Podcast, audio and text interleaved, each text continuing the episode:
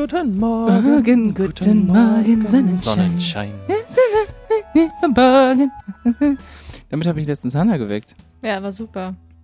Das ist ein so ein nerviges Lied, weil es einfach so unfassbar eklig fröhlich ist. Das Na, ist so, das ist wie so ein Schlag in die Fresse irgendwie. So, so.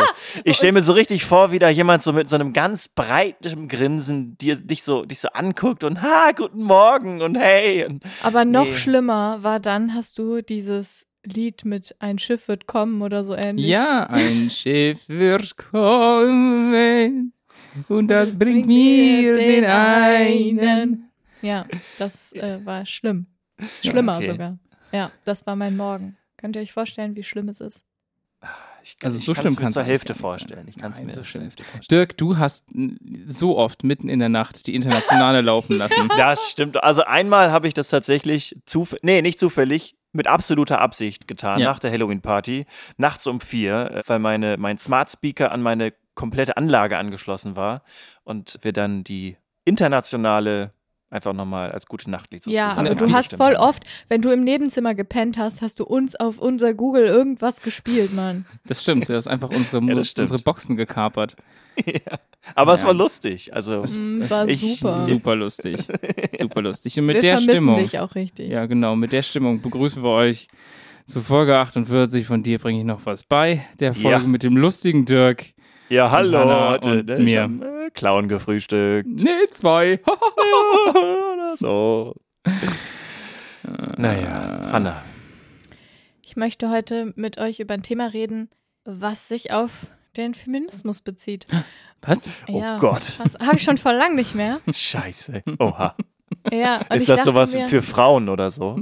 ja, nur für Frauen, Nur für okay. Frauen und Okay, klar, stimmt. Ja. vor allen Dingen behaupten halt auch immer viele Leute, dass Frauen sich ja einfach nur nicht für ihre Rechte eingesetzt haben und dass die zum Beispiel gar nicht weggenommen wurden. Die hatten einfach nie Rechte. Ich möchte heute erzählen, dass das falsch ist. Okay. Okay. Okay, das ist tatsächlich interessant. Ja, es ist tatsächlich interessant. Tatsächlich, zufälligerweise ist das interessant. Okay. Danke. Folgendermaßen, und zwar geht es um die Aufklärung, um das Zeitalter der Aufklärung. Das ist ja das Zeitalter, in dem Europa, insbesondere Frankreich, was damals noch nicht Europa war, die allgemeinen Menschenrechte ausgerufen hat. Und wisst ihr, wann das ungefähr war? Äh, An, an 1800, Ende 18. Jahrhundert. 70. Ja, 1789. Ja, ne? hab ich ja Also recht. Quasi 18. französische Revolution. Das war quasi mitten im Zeitalter der Aufklärung. Und die Erklärung der Menschen- und Bürgerrechte aus diesem Jahr sagte, die Männer werden frei und gleich an Rechten geboren und bleiben es. Gesellschaftliche Unterschiede dürfen nur im allgemeinen Nutzen begründet sein. Okay, Männer also. Findet den Fehler. Ja. Männer statt Menschen. Männers. Also in der Originalschrift heißt es L'homme, also auf Mhm. Französisch, was halt mit Menschen oder mit Männern übersetzt werden kann, aber faktisch und theoretisch waren damit tatsächlich nur männlich gelesene Menschen gemeint. Und Frauen galten von jeher und auch zu den Zeiten der Aufklärung nicht als gleichwertige Menschen. Das ist tatsächlich so. Sie waren politisch, sozial und rechtlich den Männern nicht gleichgestellt. Und 1762 hat Jean-Jacques Rousseau zum Beispiel noch geschrieben, die Frau sei eigens dazu geschaffen, dem Mann zu gefallen.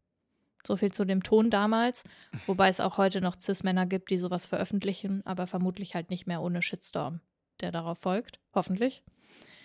Das ist ziemlich ironisch, dass diese Erklärung dieser Rechte eigentlich ja alle Menschen freier und gleicher machen sollte. Und de facto hat es aber halt die Frauenrechte zurückgedreht, weil davor gab es durchaus auch Frauen, die aufgrund ihres Status Rechte hatten, wie zum Beispiel wegen Grund- oder Landbesitz. Also es hat hauptsächlich die Frauen aus höheren Schichten sozusagen betroffen, adlige Frauen, aber die hatten damals tatsächlich auch Rechte mitzureden und Einfluss. Und mit dem Ausruf der Menschenrechte hatten sie dann tatsächlich keine Rechte mehr, weil Krass. die eben nur für Männer galten. Und noch ironischer wird es, wenn man dann bedenkt, dass die Anfänge dieser Revolution zu einem wesentlichen Teil von Frauen getragen Mhm, ja. wurden. Weil Ja. die waren es nämlich, die sich aufgemacht haben und nach Paris marschiert sind mit Heugabeln und Protest im Gepäck. Und ja, die Frauen waren es, die dem Umbruch sozusagen den notwendigen Tritt verpasst haben und damit er überhaupt ins Rollen kam. Umso bitterer, dass sich quasi nur die Männer dann ihre Rechte dadurch proklamierten. Aber also jetzt habe ich mal eine kurze Frage dazu, weil ich meine, ich verstehe so ein bisschen, dass, die das geschrieben haben, aber wie ist das passiert, dass das geschriebene Wort dann so, wurde das sofort so Ja, ausgelegt? es ist quasi eine Verfassung gewesen, die damit geschrieben wurde. Es, die Französische Revolution war ja die Einführung auch Ja. einer demokratischen Gesellschaft. Ja. Und das war sozusagen die Grundlage dafür. Aber ich meine, die Frauen, die vorher quasi Rechte hatten und was zu sagen hatten, ja. sind die sind die dann plötzlich enteignet worden oder wie? Also wie kann ich mir das vorstellen? Ja, oder die- ist das? Der, der Besitz ist dann auf die Männer übergegangen aus den Haushalten.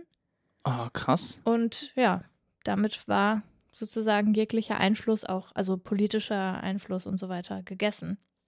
Hm. Ja, und die Rechte, die für alle Männer damals ausgerufen wurden, musste sich der Feminismus über lange Jahrzehnte oder Jahrhunderte jetzt halt wieder erkämpfen, beziehungsweise erkämpft sie sich eben immer noch, weil wir haben ja immer noch keine Gleichberechtigung. Und damals sind halt einige mutige Frauen natürlich auch schon vorangegangen in dieser Bewegung und ich möchte kurz euch noch eine vorstellen für heute, weil ich sie einfach äh, sehr beeindruckend finde. Und zwar hieß sie Olympe de Gouges, also G-O-U-G-E-S E geschrieben. Ich schätze mal Gouges gesprochen. Okay. Oder Gouget. Gouget müsste es eigentlich sein, glaube ich. Ja. Ja. Kommt auf das E an, wenn es ein E-Accent aigu ist. Nee, ist kein E-Accent aigu, ist einfach Okay. nur. Dann würde ich es Cook. Dann würde mein, mein äh, Französisch bis zur 10. Klasse sagen, dass es Cook ist. Ja, würde ich auch sagen. Okay. Jedenfalls, ihre Forderungen waren damals super radikal, also für damalige Zeiten. Und deswegen feiere ich sie auch so. Und sie ist halt auch in den ganzen Geschichtsschreibungen später einfach unter den Teppich gekehrt worden oder für verrückt bezeichnet worden aufgrund der Radikalität ihrer Forderungen. Olympe de Gouges war mit 17 Jahren zwangsverheiratet worden und früh politisch interessiert und aktiv. Und die hat sich halt für Frauenrechte eingesetzt und vor allen Dingen für die Möglichkeit, dass Frauen die Scheidung einreichen konnten. Was ja sehr eigennützig ist, wenn man zwangsverheiratet wurde und da in so einer Scheißehe steckt. Äh, ergibt ja auch nur Sinn, aber es, sie war ja nicht die einzige Betroffene. Und bereits vor der Französischen Revolution hat sie Bücher und Schriften zu Frauenrechten veröffentlicht und sie hat sich halt auch gegen die Sklaverei und andere soziale Ungerechtigkeiten eingesetzt. Und als dann eben 1789 die Rechte der Männer und Bürger verkündet wurden, hat sie sich halt zu Recht über den Ausschluss der Frauen von diesen Rechten geärgert. Sie hat dann 1791 quasi eine neue Verfassung geschrieben und veröffentlicht, und zwar unter dem Namen Erklärung der Frauen- und Bürgerinnenrechte. Und die Message war halt klar, Frauen und Männer sind gleich, sie haben die gleichen Rechte und an deren Ausübung dürfen sie nicht gehindert werden. War hier quasi BürgerInnen als gegendertes Wort? Die Bürgerinnenrechte. also es ging quasi um wirklich genau, um die Rechte Frauen, der Frauen und. Bürgerinnenrechte, weil das andere hieß halt eben die Rechte der Männer und Bürger und sie Mhm. hat dann daraus Frauen- und Bürgerinnenrechte gemacht. Okay, ja. Und der wohl berühmteste Satz aus ihrer Erklärung ist, die Frau hat das Recht, das Schafott zu besteigen. Sie muss gleichermaßen das Recht haben, die Tribüne zu besteigen. Das ist Artikel Mhm. 10 der Erklärung der Frauen- und Bürgerinnenrechte aus 1791. Und am 3. November dieses Jahres jährt sich ihre Hinrichtung zum 227. Mal. Und sie war halt ein Opfer dieses neuen Regimes, das sich nach der Revolution ausgebildet hat. Und Robespierre, der damals die Macht hatte, wollte halt diese politischen Angriffe nicht weiter hinnehmen. Und ja, das Revolutionstribunal hat sie zum Tode verurteilt, sodass sie halt am 3. November 1793 hingerichtet Mhm. wurde. Ja, ja, die waren jetzt relativ krass, ne? Also die direkt nach der Revolution quasi das Sagen hatten, haben ja alles und jeden und jede quasi niedergemetzelt, die Ja. auch irgendwas ko kommentiert Ja. haben, was denen nicht gepasst hat. Ja, das aber war schon es sehr ist krass. halt schon wirklich dolle, ne? Also Mhm. da haben sich einige Frauen tatsächlich dafür eingesetzt, dass bessere Zeiten kommen, halt vor allen Dingen fürs Proletariat, ne? Mhm. Also weil die sowieso schon immer wenig Rechte hatten und was daraus geworden ist, sind halt Männerrechte. Und die Frauen wurden tatsächlich dann noch das ist schon schlechter krass. gestellt. Also zumindest äh, die, die halt vorher was hatten. Also das war in den niederen Schichten, hatten die natürlich Hm. nicht kein, nicht die Rechte, die die adligen Frauen damals hatten, aber denen wurden sie eben auch weggenommen. Und dann hat sich da eine hingestellt und hat gesagt, hey, wir brauchen eine Verfassung, in der wir gleichberechtigt sind. Ne? Sie hat ja nicht mal geschrieben, also so radikal war sie ja nicht mal. Sie hat nicht mal geschrieben, Frauen sind besser als Männer, das sind hier die Frauenrechte, sondern in ihrer Erklärung mhm. steht ja, alle Menschen sind gleich, Männer und Frauen sind gleich, was ja auch der intersektionale Feminismus mhm. heute immer noch will. Also es ist so krass, weil das ist halt über 220 Jahre her und wir fordern immer noch das Gleiche. Ja, also Olympe de Gouges kann man sich mal merken. Also es finde ich eine beeindruckende Frau gewesen. Ja, irgendwie auch krass, wenn ich mir überlege, ey, ihr hattet die Chance gerade echt, also es ist ja eine ja. Revolution gewesen und ja. ihr seid so doof und müsst unbedingt das Wort Mann da oben reinpacken. Es wäre so leicht gewesen, das für die Menschen zu machen. Ich meine, es war klar, dass das noch nicht der Realität der damaligen Zeit entsprechen würde, aber es hätte auf jeden Fall den Grundstein gesetzt. Aber dass man da nochmal explizit und vor allen die Männer reinschreiben muss, ey. Was, ja. wo wären wir jetzt, wenn es damals dazu gekommen wäre, dass mhm. sozusagen diese Verfassung gleichberechtigt gewesen wäre? Also ja, wer weiß, wie die Welt aussehen würde, die wir. Ja. ja, also das ist, ja. Ich meine, weiblich gelesene Personen wurden schon immer unterdrückt. Das ist so. Das, das war früher schon so, weil die körperliche Überlegenheit da war. Als es dann nicht mehr darum ging, wurden sie halt auf anderen Ebenen unterdrückt. Und ich finde es halt krass, dass dann für was, wofür sie gekämpft haben, ihnen dann weggenommen wurde. Das mhm. ist schon abgefahren. Das ist so, irgendwie begründet sich darin auch so ein feministischer Zorn, wenn es darum geht, dass man Feminismus in Humanismus umbenennen sollte, wo ich mir so denke, Leute, wir haben das schon mal versucht, das hat nicht geklappt. also daraus wurde dann nämlich irgendwie ja eine Männer ja Homanismus wurde ja irgendwie sowas, ne? Also das ist voll verrückt tatsächlich. Ja. Also Lasst euch nicht, nichts erzählen. Das Zeitalter der Aufklärung war keine Aufklärung für alle Geschlechter. Hm. Cheers to that. Oder nicht? Ja.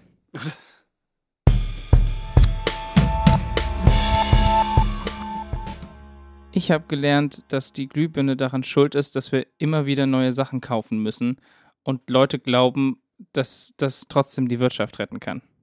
What? Hä? Ja, also ich habe vor kurzem wieder einmal was von dem sogenannten Centennial Light gelesen. Vielleicht hat, haben die einen oder die anderen äh, schon davon gehört. Das ist ein Licht, beziehungsweise das ist die älteste noch brennende Glühbirne der Welt. Ah. Die wurde 1895 in Shelby, Ohio gefertigt und brennt seit 1901 in einem Feuerwehrhaus in Livermore in Kalifornien. Wird nie ausgemacht, brennt durchgängig? Die war, glaube ich, ein Dutzend Mal aus, so, aber sonst brennt die durchgängig. Ähm, es gibt auch einen Livestream mit Webcams. Mittlerweile? Und okay die Lampe hat inzwischen schon zwei Webcams über, überstanden. Also die Webcams sterben eher als, ja, als die Lampe. Und dann kommen wir auch schon ein bisschen auf das Thema, was immer wieder aufkommt, wenn Berichte über diese Lampe oder über diese Glühbirne kommen. Und zwar äh, schließt man von der ganz viel auf die sogenannte geplante Obsoleszenz. Ach, dumm. Ah, ja, also die, die geplante Kaputtmachung von Gegenständen. Genau, also die geplante, der geplante frühere Verfall oder Unbrauchbarkeit von Gegenständen. Das ist die eben die geplante Obsoleszenz. Das hört man immer wieder und zum Beispiel auch, wenn es um Drucker geht, ne, also das, das, das gibt es halt tatsächlich, ne? Es gibt Drucker, die haben eingebaute Zähler, die dann nach einer gewissen Anzahl an gedruckten Blättern einfach sagen, es gibt einen Fehler im System, funktioniert nicht mehr und man kann dann auch nichts mehr machen. Also man kann höchstens versuchen, irgendwelche Patches aufzuspielen, die den dann zurückschicken, aber das ist halt geplant und solche Sachen gibt es auch, ja, zum gilt, Beispiel. Gilt es nicht auch für einen Akku, für die Telefone? Genau, also das ist halt auch so ein Thema. oder so, dass dann irgendwelche Transistoren irgendwie durchbrennen oder so? Genau. Ja. Und vieles davon sind halt auch so ein bisschen teilweise Verschwörungssachen und manches ist halt auch echt. Also zu manchen Sachen hat man Unterlagen gefunden. Mhm. Manche Leute erinnern sich vielleicht auch noch an diese Strumpfhosen-Geschichte. Es gibt Mit eine Firma, genau, es gibt eine Firma in Frankreich, Dupont heißt die, die hat damals Nylon-Strumpfhosen hergestellt und da kann man dann so äh, chemische Sachen dran machen, sodass die super stabil und reißfest werden. Und die anscheinend, und da, also ich habe versucht, da ein bisschen mehr rauszufinden, aber da, da streitet man sich, ob das wohl, ob, also da gibt es wohl zu wenig Belege anscheinend hatten die halt wirklich Strumpfhosen, die nie gerissen sind, die nie Laufmaschen hatten. Und dann hat die Firma selbst gesagt, wir müssen das wieder ändern, weil sonst kauft keiner mehr Strumpfhosen. Mhm. Ja, und da, da sind Super. wir eigentlich schon, ja, da sind wir schon ganz schnell bei der Grundidee davon, also von dieser geplanten Obsoleszenz, nämlich, dass es darum geht, dass die Leute, ja, wenn sie quasi was haben, was nicht kaputt geht, dann ist der Markt irgendwann gesättigt und dann ja. kaufen die Leute nichts mehr. Ja, das wäre ziemlich gut für unseren Planeten. Genau, da kommen wir nämlich gleich noch dazu. Ein, ein letztes Beispiel, was vielleicht ein bisschen akuter ist, ist sind MP3-Player und Handyhersteller, weil die eben angefangen haben, Akkus fest zu verbauen. Und Akkus sind nun mal das, was halt super schnell Mhm. kaputt geht. Ja. Und wenn das fest verbaut ist, dann kannst du nichts mehr machen, wenn der Akku kaputt ist. Dann geht der halt nach 18 Ja. Monaten, geht der futsch. Das war damals eine Riesenkampagne gegen Apple und iPods.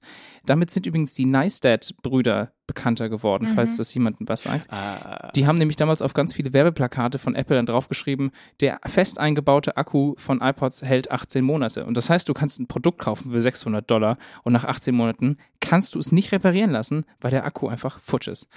Ja. Aber äh, das Thema ist halt riesig, da kann man auch super viel drüber erzählen. Aber die Sache, die ich halt gelernt habe, ist, dass diese Entwicklung fast ausschließlich, also auch die ganze Entwicklung dieser Wegwerfgesellschaft, über die wir heutzutage dann, dann doch zum Glück auch öfters reden, und die ganze Geschichte der geplanten Obsoleszenz wahrscheinlich auf eine Glühbirne zurückgeht. Weil die ersten kommerziell und weit verbreiteten Glühbirnen, die kamen ja von Thomas Edison. Kann man sich, also der hat sie zwar nicht alleine erfunden, aber er war quasi derjenige, der das kommerziell am weitesten halt gemacht hat. Und es war schon 1881, dass die auf den Markt kam und die brannte etwa 1500 Stunden. Das ist schon ganz in Ordnung, das äh, geht eine Weile. Und im Jahr 1924, also das ist jetzt 40 Jahre später, gab es bereits Lampen, die sehr, sehr viel länger brennen konnten und lagen so durchschnittlich bei ja, 2500 Stunden, also auch eine Weile. Hm. Klar, Das weil sowas entwickelt sich natürlich weiter, ne? Muss man Ja. sich mal vorstellen, das ist 100 Jahre nur her, ne? Ja, ja, genau. Das ist noch gar nicht so lange ja. her. Das ist Ja. nicht lange her. Was das Problem halt war, ne, das ist ja natürlich auch kurz nach der Industrialisierung, äh, Mhm. industrielle Revolution. Die Geschwindigkeit, mit der das produziert wird in den Fabriken, ist natürlich viel höher als die Zeit, die die VerbraucherInnen brauchen, um das dann tatsächlich Mhm. auch zu nutzen oder halt kaputt zu leuchten in der Form. Und da haben halt viele Hersteller äh, gemerkt, dass man ja weniger verkauft, je länger die Lampen halten. Und das betraf natürlich auch andere Produkte. Aber 1924 trafen sich, ich glaube in der Schweiz war das, Vertreter und damals auch natürlich nur Männer zu der Zeit der größten Glühlampenproduktionen der Welt. Unter anderem Philips aus den Niederlanden, Osram aus Deutschland, General Electronics war aus den USA zum Beispiel dabei, aber auch Japan, Australien trafen sich halt die wichtigsten Vertreter, um ein Kartell zu gründen. Und das ist das sogenannte Phoebus-Kartell. Also unter dem Namen findet man das auch, auch, auch wenn es offiziell nie existiert hat. Es gibt aber halt Mhm. Dokumente, die das belegen. Und Ziel war es halt dieses Kartells, tatsächlich den Leuchtmittelweltmarkt aufzuteilen unter sich. Das haben die auch ganz klar so unter sich besprochen. Haben gesagt, wir möchten den Markt regulieren und zwar so, dass im Laufe der nächsten Jahre die Brenndauer einer Lampe auf nur noch 1000 Stunden begrenzt ist. Und das wurde überwacht. Das heißt, die Mitglieder dieser, äh, dieses Kartells Ach, die mussten regelmäßig beweisen, dass ihre Lampe nicht länger leuchtet als 1000 Stunden. Wenn doch, mussten sie Strafe zahlen. Ziemlich viel. What Und the hell? ja, und also ach, und da gibt es dann halt auch so Sachen, dass man guckt, dass das nicht zu schnell passiert. Also es ist so ein Prozess, der dann schleichend gemacht wird, damit die KonsumentInnen das, das nicht eigentlich nicht schnell genug bemerken. Ja. Genau.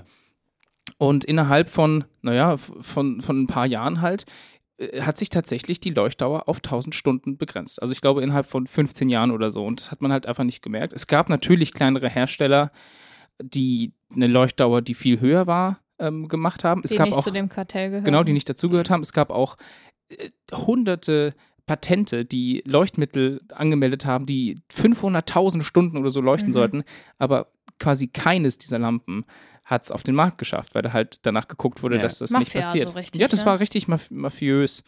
Und erst 1942 flog das Kartell dann auf, weil die USA dann General El Electronics, was, was, General der? Electrics. General, General Electrics, Electrics, ja. ja. also eins vom Electronics oder Electrics, ich glaube Electrics, ja, äh, verklagt haben. Dann gab es dann einen Prozess, der hat äh, elf Jahre gedauert und dann haben die tatsächlich eine sehr hohe Strafe zahlen müssen. Was nicht daran gehindert hat, dass die versucht haben, das immer noch irgendwie äh, eine Zeit lang zu machen, aber dann beim Eintritt des, der USA in den Zweiten Weltkrieg, Ja. da konnten quasi die Geschäftsconnections nicht mehr weiter aufrechterhalten Mhm. bleiben. Und dann ist quasi die ganze Firma unter den Teppich gefallen. Also dieses Kartell war so ein bisschen Vorreiter und hat, hat das auch, naja, historisch überhaupt ins Laufen gebracht. Und das Krasse ist aber, dass zu der Zeit, also zum Beispiel 1930, war ja der große Börsencrash. in den USA. Mhm. Ne? Und plötzlich hattest du halt keine Leute mehr, die Sachen kaufen. Also egal, wie sehr die, Leu die Leute die Glühlampen auf kurze Dauer machen, du hast keinen Markt mehr. Und es gab dann einen jungen Typen, der war aber selber schon steinreich, der hieß Bernard London. Und der war ein bekannter Immobilienmakler aus den USA der schrieb ein Paper darüber, wo er vorgeschlagen hat, dass man alle Güter, die verkauft werden, mit einer geplanten Obsoleszenz versehen sollte. Einfach damit die Wirtschaft stabil ist und für immer stabil bleibt. No way. Also das, Das heißt, wenn du ja. was kaufst, dann bekommst du beim Kauf ein Ablaufdatum und Mhm. ab einem gewissen Datum ist dann das Produkt offiziell tot. Scheit. Es ist also ist wirklich, da stand auch tot und dann muss das an den Staat zurückgegeben werden und wird es zerstört und dann kannst, musst du halt ein neues Produkt kaufen. Und das war, das war wirklich äh, eine Idee, um, um eben vor solchen Krisen zu retten, also zu, die zu retten und ja. ja. Das ist auch interessant, wie die Wirtschaft und der Kapitalismus quasi wieder im Vordergrund steht im Vergleich zu Ressourcen Ja, und Ja. Umwelt. das ist der Punkt. Damals hat Sozialfähigkeit. Nee, das ist das Ding. Die auch. Idee von ihm war tatsächlich zu sagen, wenn wir das machen, dann haben wir immer Arbeit und wir Mhm. haben auch immer eine Wirtschaft, die stabil bleibt. Ja. Die stabilisiert halt, halt- die Ökonomie. Das macht es halt irgendwie so. Also es leuchtet ja auch irgendwie ein, wenn Ja, man jetzt, also, wenn man jetzt, wenn man jetzt alles das, was man im Zuhause hat, für die nächsten fünf Jahre irgendwie behalten könnte, wäre es natürlich für die Ressourcen, die es auf der Welt halt nur begrenzt gibt, ja durchaus sinnvoll natürlich. Und dann könnte man sich sicher sein, wenn man etwas kauft, dass man davon halt auch wirklich lange was hat. Aber wenn dann die Unternehmen halt dann wiederum nichts mehr produzieren können, weil es halt keine Nachfrage mehr gibt, dann können die Leute, dann, dann würden jetzt Unternehmen zum Beispiel einfach weniger Leute anstellen, dann hätten wir mehr Arbeitslosigkeit und die Leute könnten dann Ja. halt auch wieder kein Geld verdienen und dann, Ja, Das aber ergibt nur schon irgendwie halt in schon einem Sinn, so, kapitalistischen ja. System. Genau, also Ja, ja, das klar, war auch natürlich, die, ja, die, ja. genau, Das ist halt. das war auch die also- Grundidee. Also es ging wirklich ihm, also so, so sieht man das so ein bisschen darum, dass er versucht, die Leute von der Straße zu kriegen und Jobs zu machen und gleichzeitig zu gucken, dass die Wirtschaft stabil bleibt. Das war, also sagt man so nach, aber das hat halt, also das Ding das funktioniert nicht, wenn du weißt, dass man nur begrenzt Ressourcen hat. Ja. Das Ja. ist quasi steht im,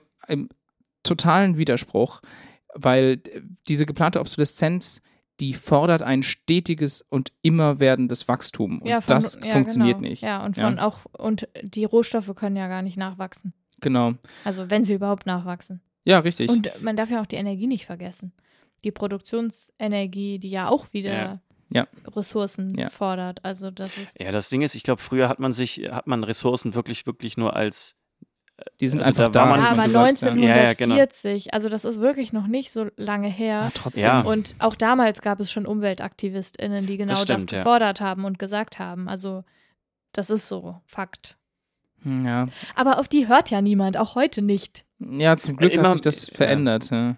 Also zum Beispiel Philips, ich, also ich habe das Ganze. Dass die überhaupt noch existieren können nach diesem Kartellding. Dass die nicht so eine hohe Strafe zahlen mussten, dass die da zerfallen sind, finde ich echt krass. Ja, ja, also ich, ja, das ist schwierig. Ich weiß auch nicht, wie arg das verfolgt wurde. Ne? Also ich weiß, dass in Amerika halt, äh, wie gesagt, General Electronics verklagt Oder wurde. Electrics. Äh, Electrics, ja. Aber die haben halt sich um die USA gekümmert. Wie das jetzt in Deutschland lief. Also zum Beispiel, es, Ja. es gab auch einen Fall, äh, natürlich damals noch bei der Trennung äh, DDR und BRD, dass ein Unternehmen in der DDR, die haben halt natürlich ganz, ganz anders gewirtschaftet. Bei denen ging es Ja. eben nicht um den Ja. kommerziellen Erfolg, in Anführungsstrichen. Aber die hatten auch weniger Ressourcen. Genau, die haben mit den knappen Ressourcen quasi gute Produkte herstellen Ja. müssen, so gut das ging. Ja. Und die haben Wollen. versucht, eine Glühlampe äh, in den Westmarkt zu kriegen. Und dann wurde denen von den West, äh, also IngenieurInnen damals gesagt, ihr wollt uns wohl um unsere Jobs bringen. Und dann haben die halt gesagt, nee, wir können unsere Jobs nur behalten, wenn wir nachhaltig damit umgehen. Und damit hatten sie recht, aber die Lampe hat es nie geschafft. Die Firma wurde auch sofort geschlossen, als dann die, die Mauer fiel. Ja, Ja. wo wir dann wieder bei dem Ost-West-Drama Mhm. sind, was wir heute immer noch haben, Ja. das Trauma. Also das ist schon, das ist schon viel passiert und das Krasse ist einfach wirklich, wie, wie sehr eigentlich einfach nur eine Glühlampe dieses Wirtschaftsmodell mitgeprägt hat. Das fand ich schon Ja. sehr beeindruckend. Aber, Aber, es ich muss meine, auch das ist auch eine krasse Erfindung gewesen, ne? natürlich, also- natürlich, ja. Es bringt Licht Also Ja, das ja. ist schon Ja. echt abgefahren. Und das es war ja eine krass Feuer, so. destruktive Ja. Erfindung, äh, wenn man sich überlegt, dass ja die ganzen Leute, die vorher Öllampen hatten, einfach außer Geschäft waren und so. Das, Ja. das hat schon was verändert. Aber was, was ich dann noch ganz spannend fand, ist, dass es eben nicht nur diese Art von geplanter Obsoleszenz gibt, sondern auch eine andere. Und zwar zu der ähnlichen Zeit hat ja Henry Ford Autos gebaut. Ja. Und zwar eben den Ford T1, ganz berühmtes Auto. Und Ford war es super wichtig, dass er High Qualities, also High Quality Autos baut. Ja. Die Autos sollten wirklich langlebig und gut sein. Und es gab eine Zeit, da hat der T1 alles dominiert. Das war das meistverkaufteste Auto überhaupt und überall im Einsatz. Und dann kam Chevrolet und die haben gemerkt, wenn die einfach anfangen, das Design ein bisschen zu verändern, dann wollen die Leute es plötzlich haben. Egal, ob das schlechter oder besser ist. Mhm. Und die haben die Idee von Jahreswagen eingeführt. Also zu Mhm. sagen, wir ändern jedes Jahr das Design unserer Autos und waren damit Mhm. super krass erfolgreich, obwohl deren Autos quasi technisch gesehen schlechter waren. Ja.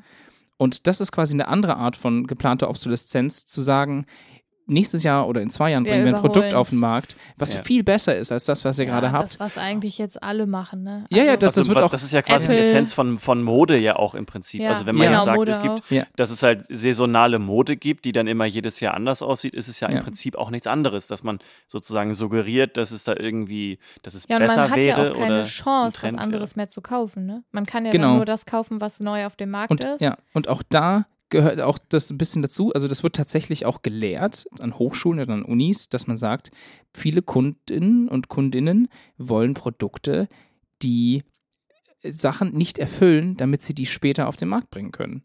Damit die quasi Ja. Upgrades äh, liefern Ja. Das können. ist echt krass, aber es ist auch krass, wenn man sich anguckt, wie viele Leute irgendwie dem November, ist es November, hinfiebern, wo die neuen Apple-Produkte hergestellt Mhm. werden, also vorgestellt werden. Ja. Ja.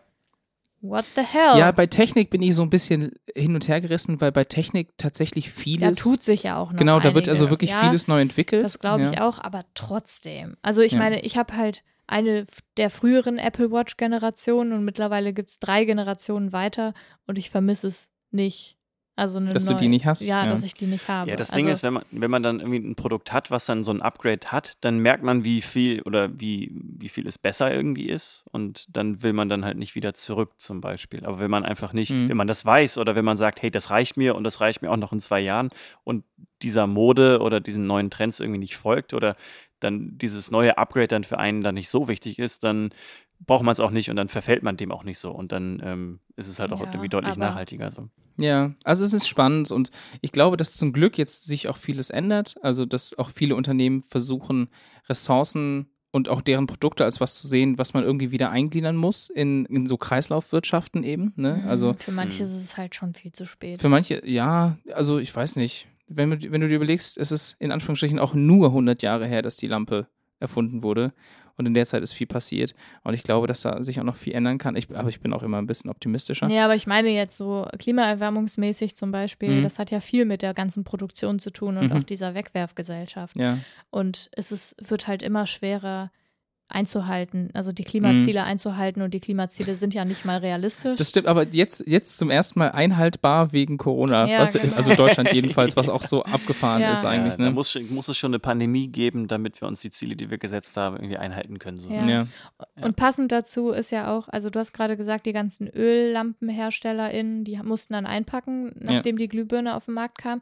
Klar, das ist so, aber es gibt ja natürlich dann auch wieder neue Arbeitsplätze für diese ganze Glühbirnengeschichte. Mhm. Und das ist ja auch immer ein Argument, warum wir nicht aus der Kohle aussteigen können, weil dann die ganzen Mhm. Arbeitsplätze flöten gehen. Und ich denke mir so, Leute, no Ja, ja. erneuerbare Energien braucht auch Arbeitsplätze. Ja, ja, und Hat es es sind und ja auch Pleite geworden. zehnmal, Ja, so, zehnmal genau. so viele wie in Ja. der jetzigen Ja, aktuellen Kohleindustrie zum und Beispiel. Also, ja. Wenn die nicht umschulen wollen, dann ist das halt so. Aber ich meine, Entwicklung und dann halt auch in eine nachhaltige Richtung fordert das halt. Aber das ist halt immer das Argument. Ne? Und ja, ja, wenn man sich Jobs, die, Jobs, Jobs. ja, und wenn man sich die Historie anguckt, wie hätten wir jemals Fortschritt machen können, wenn wir darauf Rücksicht genommen haben, hätten, dass dass irgendjemand diesen irgendwer Job hat. diesen ja. Job hat. Also Mhm. seriously. Und jetzt geht's auf, haben wir auf einmal ein Luxusproblem, weil wir können natürlich weiter Kohle verbrennen, aber fragt sich halt, wie lange. Mhm. Ja. Und Weitsicht war halt noch nie unsere Stärke anscheinend. Hm. Aber ja, das Ja. ist krass. Also, äh, ich meine, das, das Ganze hat natürlich auch zu, zu Entwicklungen geführt, die versucht haben, das ein bisschen einzudämmen. Also die Einführung der Garantie zum Beispiel ist eine Sache, die Mhm. daraufhin äh, passiert ist. Ne? Ja, na klar. Ja, oder in Deutschland es gibt, gilt ja ein generelles Kartellverbot. Ja. also es gibt ein Kartellamt und die gucken nach sowas. In Deutschland ist das generell einfach verboten. Ja, klar machen das immer noch Leute, da gibt es ja immer wieder dann neue Untersuchungen. Äh, Ich ja, glaube jetzt auch. internationales Kartellrecht ist ja auch voll das Ding. Also, ja, ja, ja. Und jetzt, glaube ich, ist gerade schon wieder, sind, glaube ich, äh, hier Telekom und O2 oder so, wollten sich irgendwelche Sachen am, oder Vodafone, ich weiß nicht. Ähm, übrigens, Epson, der Hersteller von, von Druckern, die haben seit, ich glaube, seit 2011 läuft ein Verfahren in Frankreich, weil man denen quasi versucht nachzuweisen, dass die das halt eingebaut haben und das eben illegal ist. Und selbstzerstörende Drucker quasi. so ein bisschen genau. Und das ist bis heute noch nicht äh, erledigt. Das, geklärt, das, ja. das ist noch nicht geklärt. Das ist äh, der ja, Stand. wahrscheinlich ist, ja. braucht man eine Million GutachterInnen Mhm. und das dauert. Ja. Genau, das dauert ewig, ja. Ja, aber jetzt so viel zum Thema geplante Obsoleszenz und dass das wirklich äh, durch die Glühbirne kommt. Also fand ich spannend und äh, ja, hilft einem, glaube ich, auch nochmal so ein bisschen drüber nachzudenken, was man so im Alltag braucht und kauft und so. Also. Smash Capitalism.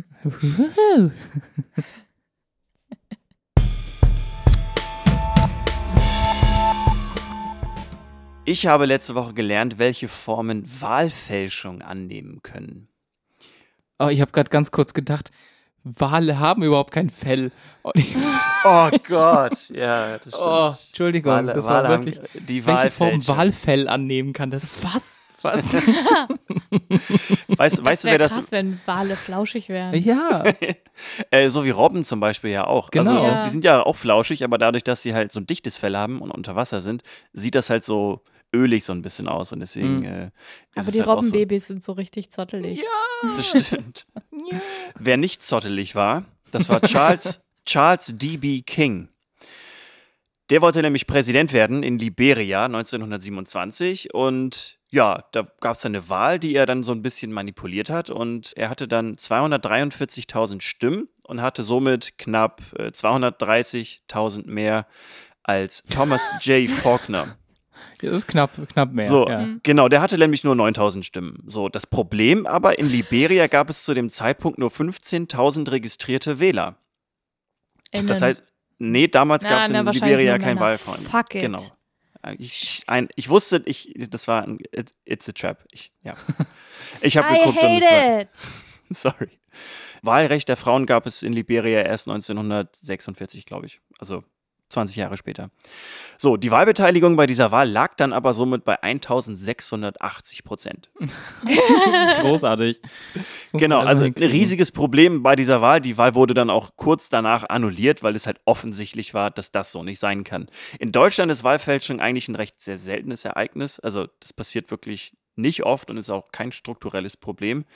Es ist aber natürlich strafbar unter Paragraph 107a Strafgesetzbuch. Da heißt es nämlich, wer unbefugt wählt und sonst ein unrichtiges Ergebnis einer Wahl herbeiführt oder das Ergebnis verfälscht, wird mit Freiheitsstrafe bis zu fünf Jahren oder mit Geldstrafe bestraft. Kein Verbrechen also, nur ein Vergehen. Genau, anscheinend ja. So, das gab es oder gibt es in Deutschland wirklich so selten, dass man darüber wirklich wenige Quellen hat. Also es gibt halt Mhm. keine echte statistische Auswertung, dass man jetzt sagen kann, okay, ein Prozent der Stimmen sind gefälscht oder 0,1 oder so.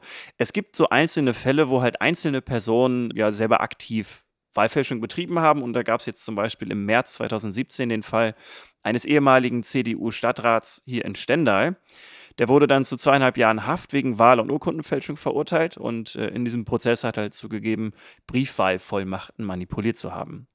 Krass. Wow. So, genau, aber natürlich in Deutschland gibt es halt äh, seit dem Zweiten Weltkrieg halt eigentlich, wird halt sehr, sehr viel Wert natürlich auf die Demokratie gesetzt aus, ja, Bekannten. nach, Gründen. aus bekannten Gründen, die wir jetzt nicht nochmal wiederholen müssen. In den USA gibt es da hingegen recht belastbare Zahlen, dass es halt auch Mhm. dort eigentlich kein großes Problem ist. Da gibt es einen Report von dem Brennan Center, The Truth About Voter Fraud, und dort wurden halt Wahlen wirklich explizit auf Wahlfälschung analysiert. Und das Ergebnis war dann, dass lediglich zwischen 0,0003 und 0,0025 Prozent der abgegebenen Stimmen gefälscht waren. Also eigentlich auch kein großes Problem. Aber wird jetzt nicht befürchtet, dass für die kommenden Wahlen Mhm. wegen Corona eine extreme Wahlfälschung drohen könnte? Da fällst du ein bisschen auf, die, auf den Narrativ von Donald Trump rein. Der hat es tatsächlich ganz oft jetzt wiederholt und sagt, ja, hier äh, durch Briefwahl steigt die Wahrscheinlichkeit von Wahlbetrug. Und der Hintergrund ist halt, dass die Demokraten halt, Demokraten und Demokratinnen ein einfacheres Briefwahlprozedere gefordert haben, um halt äh, auch für strukturschwache Regionen halt das Wählen Mhm. unter Corona-Bedingungen halt auch zu ermöglichen überhaupt. Sonst könnten strukturschwache Regionen, wo einfach die Menschen nicht so einfach wählen können, äh, weil es halt nur wenige Community Center gibt zum Beispiel und das einfach nicht die Kapazitäten hat, haben die halt vorgeschlagen, da das Briefwahlprozedere zu vereinfachen. Ah, ja. Ich bin, glaube ich, nicht auf ihn reingefallen, sondern ich habe äh, einen Aufruf von Billie Eilish gesehen, die ja, Ja. eigentlich ziemlich gut, äh, also politisch positioniert ist aus unserer Ja. Perspektive. Und die halt meinte, wenn ihr wählt und per Briefwahl wählt, dann bringt den Brief persönlich an die Abgabestelle quasi Okay. in eurem County oder wo auch immer, weil also Mail ist irgendwie nicht so sicher oder keine Hm. Ahnung. Und Es ist, weiß- also es stimmt, es ist nicht so hundertprozentig sicher, wie wenn man es jetzt quasi mit einem Zettel sozusagen in eine Tonne Mhm. wirft, wobei in Amerika auch sehr, sehr viel mit elektronischen Wahlsystemen gearbeitet wird. Mhm. John Oliver hatte da, glaube ich, mal ein 20-minütiges Video drüber, wie schwierig das tatsächlich dann auch ist. Mhm. Was Donald Trump aber halt eigentlich gesagt hat, ist halt, dass, also er unterstellt sozusagen dem System, dass man zweimal Stimmen abgeben könnte. Also einmal per Briefwahl und einmal in Person sozusagen. Es gibt Mhm. aber keinen Nachweis, dass Briefwahl statistisch signifikant die Wahrscheinlichkeit von Wahlfälschung halt erhöht Mhm. in Amerika. Und ich meine, das gleiche gilt für uns hier auch. Natürlich könnte ich probieren, das zu machen, aber Ja, Hier weil gibt's ja Listen, die das der überprüfen. Genau, also ich habe ja also- mal als Wahlhelfer auch auch. gearbeitet und dann Ja. bekommt man eben Listen, wer wählen darf und wer schon vorher die Sachen angefordert hat, weil der Genau. steht dann natürlich nicht mehr auf der Liste. Ja. Genau, wo Wahlfälschung deutlich wahrscheinlicher ist, das ist äh, beispielsweise in Russland oder jetzt Mhm. auch aktuell in Mhm. Belarus. Ja, Belarus. Das ist wirklich krass. Genau, oder halt auch in Uganda.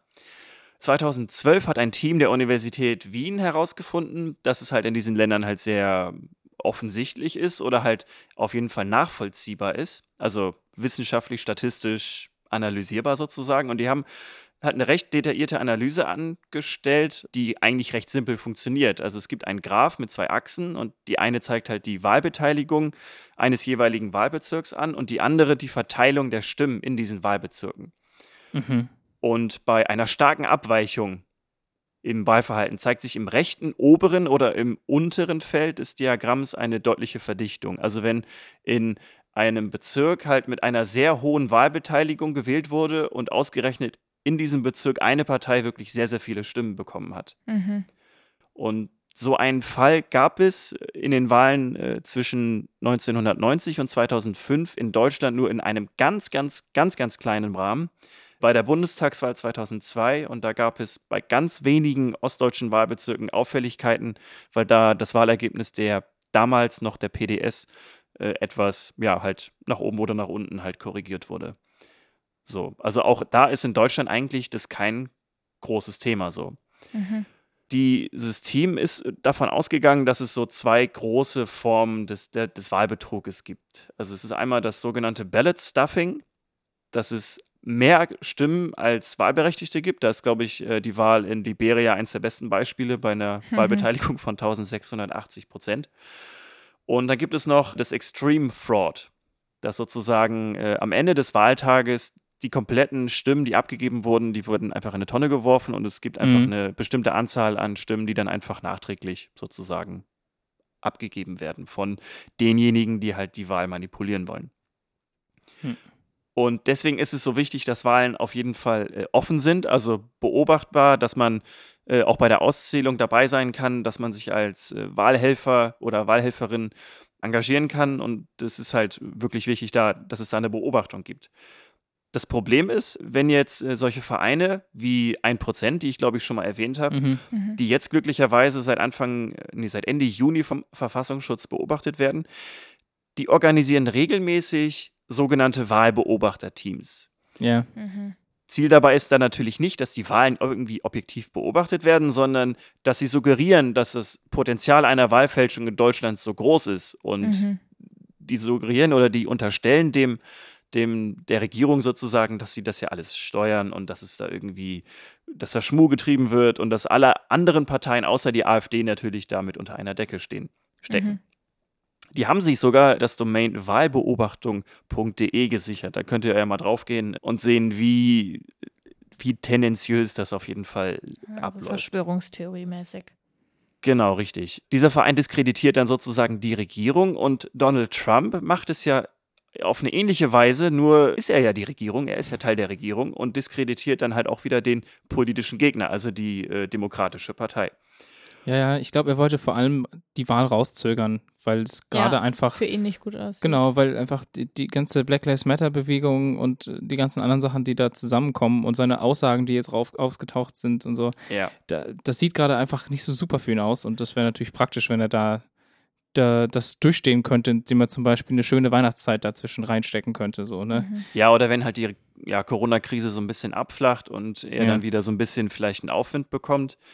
Ja, das Problem ist halt, dass Donald Trump und auch ja die AfD immer wieder Nähe äh, zu ähm, ja, Regimen halt suchen, die halt genau das ja im Prinzip machen. Also Ja, Donald Trump findet ja Russland an sich eigentlich auch irgendwie ganz gut und die AfD hat auch ganz viele Kontakte nach Russland und auch nach Belarus zum Beispiel.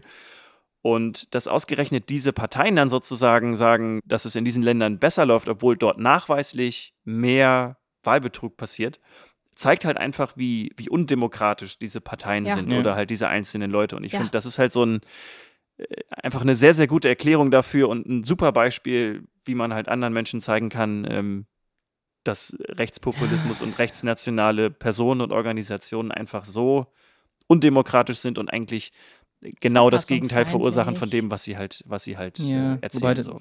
wenn da jemand überzeugt ist, dann sagt er eh, ja, das ist halt Propaganda, ne? Also das ist ja das, das ist ja das große Problem.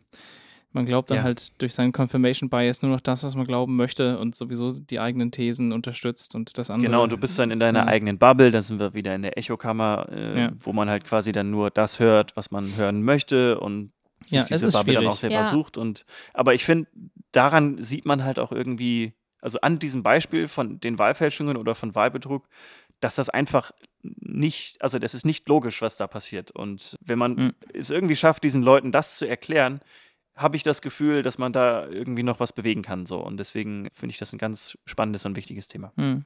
Ja, das ist ja eigentlich auch, also dieses Argument, dass das die Leute oder dass das zeigt, wie undemokratisch eigentlich diese Parteien sind, das ist ja auch was, was eigentlich unsere Regierung hören müsste, ne? Und sehen müsste. Weil- bekämpfen müsste und eigentlich. bekämpfen Vor allem müsste, der ne? Weil- Verfassungsschutz, weil- wie wär's genau. damit? Ja, also, ne, also klar, das sowieso, aber auf die Exekutive ist einfach kein Verlass, das ist halt so. Leider, ja.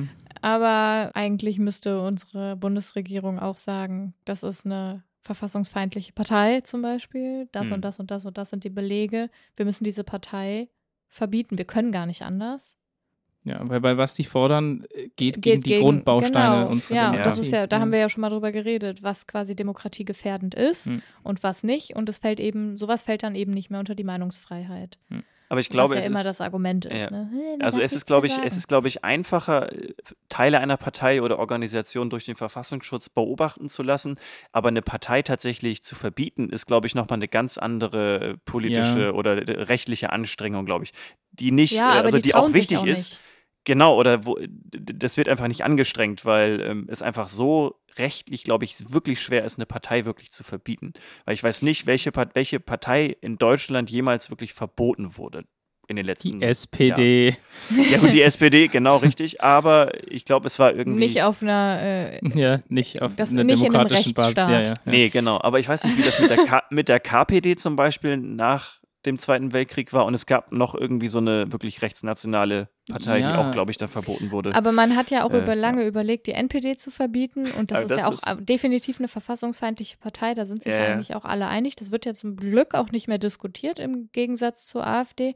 Und da hat man sich ja dagegen entschieden, die zu, äh, ja, zu verbieten, Verbieten. weil die im Untergrund halt eben auch eine gewisse Gefahr bieten. Und wenn man die nicht mehr beobachten kann, wenn man weil Ach sie so, eigentlich keine nicht mehr Partei mehr ist, existent ja. sein dürfen, ist es halt, das ist quasi mit der Grund gewesen, warum man die NPD nicht verbietet. Auch wenn es Was ein aber halt- seltsames Argument Es ist ein super aber- seltsames Argument. Ich verstehe es teilweise auch, aber ich glaube auch, dass dieses Verbot von Parteien einfach so gescheut wird aufgrund dessen, was dann in der Bevölkerung los sein könnte. äh, Und das finde ich super, super problematisch, Mhm. weil wenn die sich aufregen über sowas, dann sind die halt auch nicht verfassungstreu. Und dann können wir die alle einknasten. weil im Strafgesetzbuch steht, man muss sich an die Verfassung Ja, ja, halten. Man ich, darf nicht ja. an demokratisch sein. Es ist nicht leicht. Also ich, Und dann könnte man sagen, ja. was ist das denn für ein Verbrecherinnen-System, dass das quasi nicht erlaubt, dass die Leute gegen die Demokratie sind. Dann, wenn nämlich der Großteil der Bevölkerung ein anderes System haben wollen würde als Ja. die Demokratie auf der Basis der Verfassung, was passiert dann? Und ich denke mir so, dann seid ihr alle scheiße. Boah, können wir, können wir mal, können wir mal bitte eine Sonderfolge machen? Vor allem, du bist ja auch einfach als Juristin da gut drin, endlich mal den Leuten zu erklären, dass Deutschland tatsächlich eine Verfassung hat. Das Grundgesetz ist tatsächlich Ja. eine Verfassung. Wir brauchen keinen Meine Fresse. Friedensvertrag oder so. Es ist kein. Wirklich, Ja. ich bin. Aber ich glaube nicht, dass unsere, dass unsere Zuhörerschaft tatsächlich das Ja, das braucht. stimmt. Also Ich glaub, meine, das wär so eine da- Sonderfolge, die so man ein dann- bisschen zum Chor gerade dann, glaube ich. Ja, das so. wär so eine Sonderfolge, die man per Link so rumschicken kann. Beiträge von Weil- so VerschwörungstheoretikerInnen, mit Alter. Tim immer diskutiert. Ich habe Diskussionen in, letz- in den letzten Wochen mit den Leuten. Also es geht halt natürlich viel aus diesen Corona-MaßnahmenkritikerInnen hervor und diese, also das hat seine Berechtigung, dass die das kritisieren, das, das, das ist denen überlassen, das sollen sie auch, das ist okay, solange das alles Ja. unter demokratischen äh, und, also Regeln äh, abläuft. Aber dann hast du da diese Leute dabei, die eben mit ihren fucking Kaiserreichsflaggen unterwegs sind und dann, dann ko kommen die Leute und sagen, ja, also die, die haben halt ihre Zweifel an der Verfassung und ich so, "Ah, was soll denn das heißen und wieso rechtfertigst du, dass sie fucking Zweifel an der Verfassung haben? Gab es nicht unterm Kaiser einen Impf. Äh, Genau, es gab eine Impfpflicht? Im Kaiserreich, ja. So, das, kommt ist einfach so, so ein Blödsinn. Also die setzen sich Oh. damit auch gar nicht zusammen. Und diese, diese Reichsflagge ist ja auch nicht, das ist ja einfach nur eine andere Flagge als das Haken, als die Hakenkreuzflagge. Ja. Also du kannst ja, äh, die, diese Reichsflagge war ja quasi die Flagge des Deutschen Reiches irgendwie von 1930 bis 35 oder so. Das heißt, es ist halt nicht irgendwie, man, man Ja. will sich da nicht auf den Kaiser beziehen, sondern auf die Zeit, Ja, bevor So- halt die Nationalsozialisten alles so halt wirklich ist. an der Macht ja. waren. So. Darum geht es doch eigentlich. Also das ist so, äh, Ja, das ist, ja das ist eine wir- eigene also wir Folge. können gerne mal so eine Folge darüber Ah, machen. also wenn wollen, euch, wollen wir nicht wenn ihr, einfach jetzt direkt, weil die Energie so hoch ist, einfach Nee, nee, jetzt eine nee, Sondersendung, nee, nee, Sondersendung nee, nee, haben? Ich muss das Brennpunkt als machen Link wir. verschicken können, weißt du? Das ist wichtig. Ja, das schneiden Aber- wir dann so. Machen wir jetzt einen Brennpunkt äh, zu. Boah, ey. nee, Ja. okay. Äh, ja. Ja, das ist so. Ja, ja, das ja. Ist echt Ja, ich so bin krass. gespannt. Also ich habe ja schon mal eine Folge gemacht, warum unser Grundgesetz und unsere Verfassung Das so stimmt. super An die ist. muss ich mich Ja. auch öfters erinnern. Aber ähm, ja, wir können auch mal sagen, was eigentlich passiert, wenn man Also, nicht, ja. also was das, was die Verfassung eigentlich hergibt und Und warum sie tatsächlich auch seit 1990 als unsere Verfassung gilt. Ja, solche Sachen zum Beispiel. Naja. äh, nicht seit 1990. Doch, seit 1990 gilt das Grundgesetz tatsächlich als Verfassung. Die war ja erst über Ach so, ja, stimmt, als. Verfassung. Ja, ja, ja, Ja. alles gut. Ja, ja, genau. Aber erstmal, diesen Sonntag gehen wir erstmal wählen. Also wenn ihr diese Folge Ah, ihr, hört. Kommunalwahlen in NRW. Ja, seit, ne? also seit diese Folge raus ist, quasi morgen. Ja, äh, kann ich mal kurz dazu noch was sagen? Ich wollte das die ganze Zeit schon kommentieren in irgendeiner Öffentlichkeit und jetzt habe ich sie hier. Ich möchte das bitte tun. Die FDP-Plakate, ne? In Münster. Die sind der absolute Shit, ja? ich Also, glaube, ich habe die schon gesehen irgendwo da- auf Twitter. Also ich weil die kann- wirklich ich- Blödsinn sind, aber ich kann mal. einfach nicht mehr, ne? Ich lese, lese die jeden Tag und ich kann das nicht mehr ertragen. Da steht dann auf dem Plakat, zwischen Wirtschaft und Umwelt passt kein Oder. Und ich denke mir so, Das ist die richtige Also, Partei, die ich das kann- sagt. Ja. ähm, heucheln kann ich auch, ne? Aber so gut heucheln kann ich nicht. Und das ist wirklich so Hanna, krass. du weißt, zuhören, zuhören, zuhören, zuhören und, dann, machen, was, geht. Ja, und dann machen, was geht, macht ja sonst keiner, Ja. ist der Untertitel. Das ist auch ein FDP-Plakat. und dann sitzt da so ein alter weißer Mann, ne? Und ich denke mir, also ein wirklich alter Mann. Und ich denke mir so, du hast in deinem Leben wahrscheinlich noch nie zugehört. Und dann gibt es noch das FDP-Plakat, was sagt, gehen wir doch das Risiko ein, unserer Nachfolgegeneration mal zuzuhören oder so. Oder schlau zu machen. Oder- nee, nee, genau, nein, lass uns nein, das Risiko gehen- eingehen, dass eingehen, unsere Kinder schlauer werden als wir. Ja, und ich denke mir so, was für ein Risiko ist das, Jürgen? Das, dass du deine Privilegien abgeben musst vielleicht? Was ist das für ein FDP-Plakat? Genau, aber wenn dann die Fridays for Fridays Future genau. Zu. Das ist unfassbar. Die FDP hat sich also so ein Bein gestellt. Die SPD ist auch super, weil die SPD, ihr das ganze Wahlprogramm in Münster besteht nur daraus, die jetzige Regierung, die schwarz-grün ist, schlecht Ja. zu machen. Also sie haben wirklich kein eigenes Wahlprogramm, Ja, das außer zu stimmt. sagen, Ja, ihr na, seid scheiße. Na, also das glaub doch, ich nicht. wirklich. Doch, Doch, sie die haben sagen- sowas wie äh, Tablets für alle und Ja, äh, stimmt, aber für Familien. ja, aber sie haben Also, auch, aber also, vor allen für, Dingen, für, für die Stadtratswahlen in Münster, oder? Ja, genau. Und Okay. dann sagen sie halt, danke Günther, jetzt sind wir dran oder so, wie auch Ja, ja, immer das der Bürger, auch. Oberbürgermeister jetzt gerade heißt. Markus heißt er, glaube ich. Keine ja. Ahnung, ja, von mir aus. Und dann gibt es noch das SPD-Plakat, was sagt, hier könnte auch ihre autofrei ihr autofreier Parkplatz sein, so wie die Grünen das fordern. Und ich denke Okay. mir so, ja geil, danke. Ja, genau, das, das fand ich auch irgendwie So, lustig. Also was die SPD da wieder macht, keine Ahnung. Die CDU, Sowieso. weiß ich nicht. Die haben auf jeden Fall die coolsten Typen. Die sehen alle aus wie aus Game of Thrones geklaut und dann. nee, ja, die heißen auch wie aus Game of Thrones geklaut. Ja. Der eine heißt Tyrell mit Namen. nee, das ist der SPDler. Nein, Terrell ist, glaube ich, SPD. echt? Wie Egal. auch immer. Weiß Also, aber die FDP hat hier wirklich den Vogel abgeschlossen zwischen Geschlossen? Wirtschaft, abgeschlossen. Die FDP Wirtschaft hat hier wirklich und den Vogel Umwelt passt abgeschlossen. kein Oder. What the hell? Ah, Das ist jetzt schon sehr weit auseinander. Also vielleicht hören wir jetzt hier auf. Wir gehen auf jeden Fall wählen, wählen die richtigen Leute, hoffe ich. Ihr solltet das auch tun, wenn ihr wählen dürft in NRW. Ich darf Ja. ja auch noch den Integrationsrat wählen. Das finde ich yes. so krass. Tim, der ja eine zweite Staatsbürgerschaft hat aus den Niederlanden, darf den Integrationsrat wählen. Ich habe echt gedacht, ich fall vom Hocker. Das ist so geil. Ey, meine internationalen Wurzeln, die lasse ich mir von dir nicht wegreden. Ja, ja. Wähl, du hast dich halt noch nicht damit auseinandergesetzt. Ich sehr wohl, weil es hängt da vorne hängt ein Plakat, Ja, wo ganz viel draufsteht. du, Nein, da stehen äh, verschiedene Leute drauf. Ah, ja, Ja. okay. Hauptsache die Niederlande muss da vertreten Hauptsache sein. eine Frau. Eine niederländische Frau. Ja, von mir aus. Antje. Um mal einfach so dieses Klischee zu Klischee zu bedienen. erfüllen. Ja. Ich gucke einfach, ob Gehst du irgendjemand auf dem Wasserzettel so Antje heißt. Holzschuhen Ja, zur Wahl? ich gehe mit Klompen hin. Ja, Ja. super. Ja. Antje ist so eine übrigens eine Tracht deutsche. Erfindung. Also, aber so, so wie Karen. gut. Sehr gut. Danke, Dirk. Okay, wir haben es geschafft. Okay. Wie das immer so hitzig wird. Apropos hitzig, das ist ein optimaler Übergang zu meinem Tipp. Toll, toll, toll, Tims Tipps. Weil jetzt, wo es wieder ein bisschen wärmer draußen wird, jetzt war es ja irgendwie wieder kalt, jetzt wird es wieder warm. Nächste Woche wird es wieder super warm, glaube ich. Ne? Ja, ab Dienstag 30 Ja. Grad hier. Also heute war es super, Nice. super schön draußen zu sitzen während der Mittagspause. Und natürlich kommen die unangenehmen Wespen. Also Bienen sind ja cool, wie wir inzwischen alle gelernt haben in den letzten 20 Folgen, in denen wir quasi nur über Bienen gesprochen haben. Ich habe Das gesamte, ob ich Bi- heute das gesamte Büro rede. Fresh Pepper hört jetzt ganz genau zu, wenn es um Wespen geht, weil wir damit tagtäglich ganz, ganz viele Kämpfen. Probleme haben. Ja. Also eine Sache, die, genau, ich, also dann ist er ja perfekt. Hallo Leute von Fresh Pepper, schön, dass ihr da seid. Denn ich habe einen Tipp für euch, der gegen Wespen hilft. Erstens, bitte die Wespen nicht einfach umbringen. Ja, Das kostet richtig Geld. Die Ja, stehen also- unter Naturschutz und das ist auch völlig gerechtfertigt. Ich möchte da jetzt keine Diskussion aufmachen. Auch mich nerven die. Ich habe vor, was vor vier Tagen habe ich einen Wespenstich abbekommen. Einfach so, ich habe nichts gemacht und es juckt immer noch. Das scheiß ja. Ding. Aber also wirklich, ne, wenn, wenn das jemand anzeigt oder irgendwie meldet, dann kostet das bis zu 50.000 Euro, wenn ihr eine Wespe killt. Also macht es Eine. Wespe oder geht es dann um Mhm. ein Wespennest? Oder? Nee, eine Wespe. Die stehen einzeln Okay. einfach wirklich. Also wenn die dich angreifen, dann darfst du da auch äh, dich wehren, das ist kein Ja. Problem. Aber wenn du quasi ohne Grund eine Wespe Aua machst, 50.000. So, also bis wahrscheinlich. zu, Bis zu also es ist halt ein 50.000, ja. Ordnungsgeld. Ja, genau.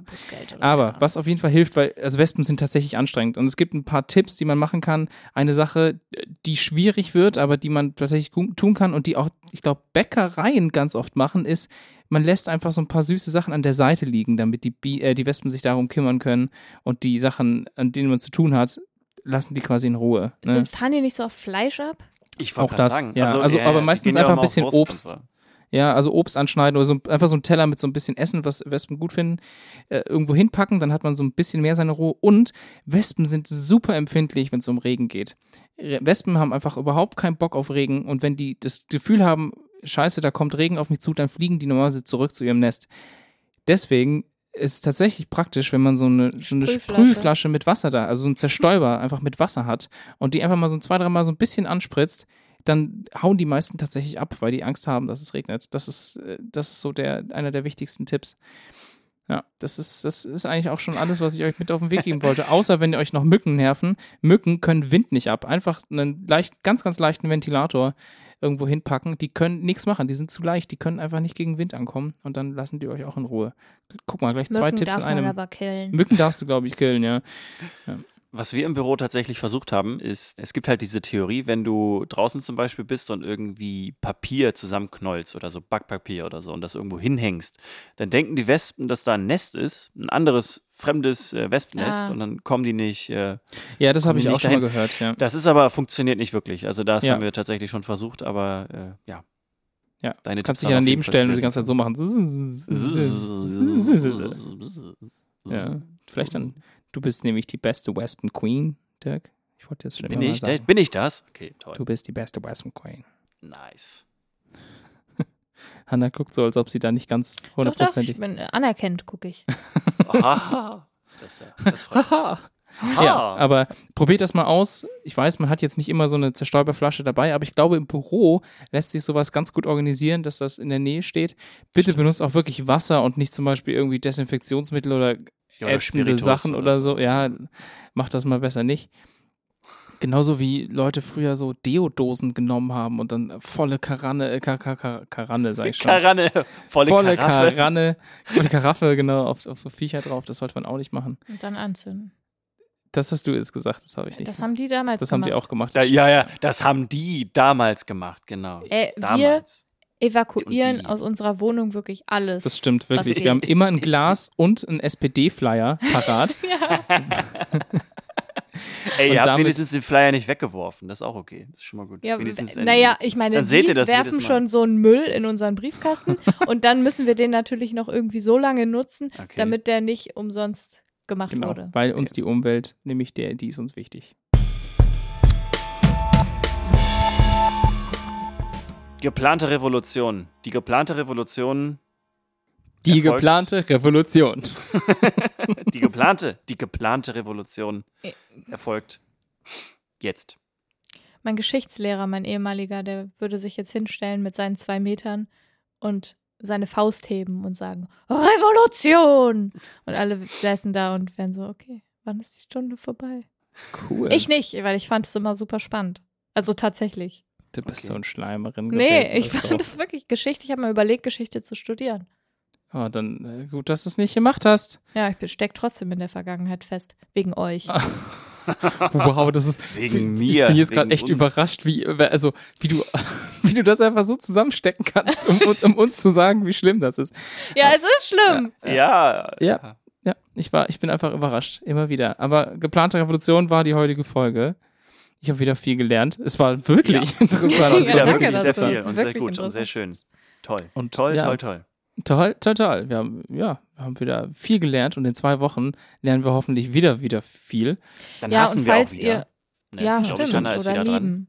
Oder Aber- lieben. Mal sehen. Falls ihr unser altes Format vermisst mit den tausend Sektionen, dann schreibt uns doch mal, weil sonst kehren wir nämlich nicht dahin zurück. Das stimmt, das ist vielleicht kein schlechter Hinweis. Wir finden das nämlich Stimmt. ganz angenehm, eigentlich uns so ein bisschen zu reduzieren auf, Ja, und also dann, eigentlich drei Themen plus ja, eins. Und dann ist nämlich auch mehr Raum, um zu diskutieren, Genau, wie man heute gemerkt hat. Ja, Richtig, weil wir, genau. wir sprechen auch ganz gerne, weil wir sehen uns ja so selten, weil Dirk einfach nicht nach Münster kommen möchte Das stimmt doch gar nicht. Ich, zum Wohnen. ich will, ich kann doch. Also ich, ich komme ja auch jetzt am Fresh Pepper, Wochenende. ihr hört doch gerade immer noch zu. Habt ihr schon mal überlegt, Das ist nicht ein Nach Außenbüro, ein Außenbüro in Münster zu eröffnen? Es ist eine hippe Stadt, jung, hip. Ja, ist vor allen Dingen richtig. Die wollen auch Dinge, genau, die, die sind nicht so, da muss man nicht gegen irgendwelche Behörden wahrscheinlich an oder man muss nicht. Die Leute wollen auch an- teilnehmen und mitmachen und Genau. Die wollen hier haben eh schon alle Fahrräder, also falls ihr eure Fahrradtour wieder macht, äh, ihr müsst eigentlich nur herkommen und Dirk mitbringen. Also, Dirk allen voran. Dirk wird Bereichsmanager. ja, weil Dirk ist nämlich eine freaking Wespen Queen. Dirk ist einfach King. Okay. Äh, Überlegt euch das mal. Das ist ein, es ist, es ist ein Angebot von uns an euch. Nehmt es an, wenn ihr das möchtet. Wir würden uns freuen. Wir würden uns auch freuen, wenn ihr in zwei Wochen wieder da seid. Bei dir bringe ich Genau. noch was bei. Danke, Hanna. Danke, Dirk. Danke, Tim. Danke Tim, danke Hanna. Danke, Dirk. Und Dirk, ich freue mich drauf, dass du nächste Woche hier bist. Dann gehen wir ins Ich freue mich auch. Ich freue mich auch. Nice. Also, mach's gut. Ciao, ciao. Bis dahin. Bye.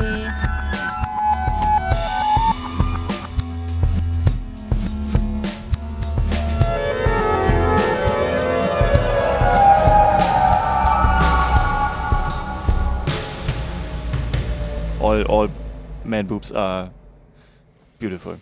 So, uh, all moves are beautiful and have their total äh, Right of existence. Yes. Okay.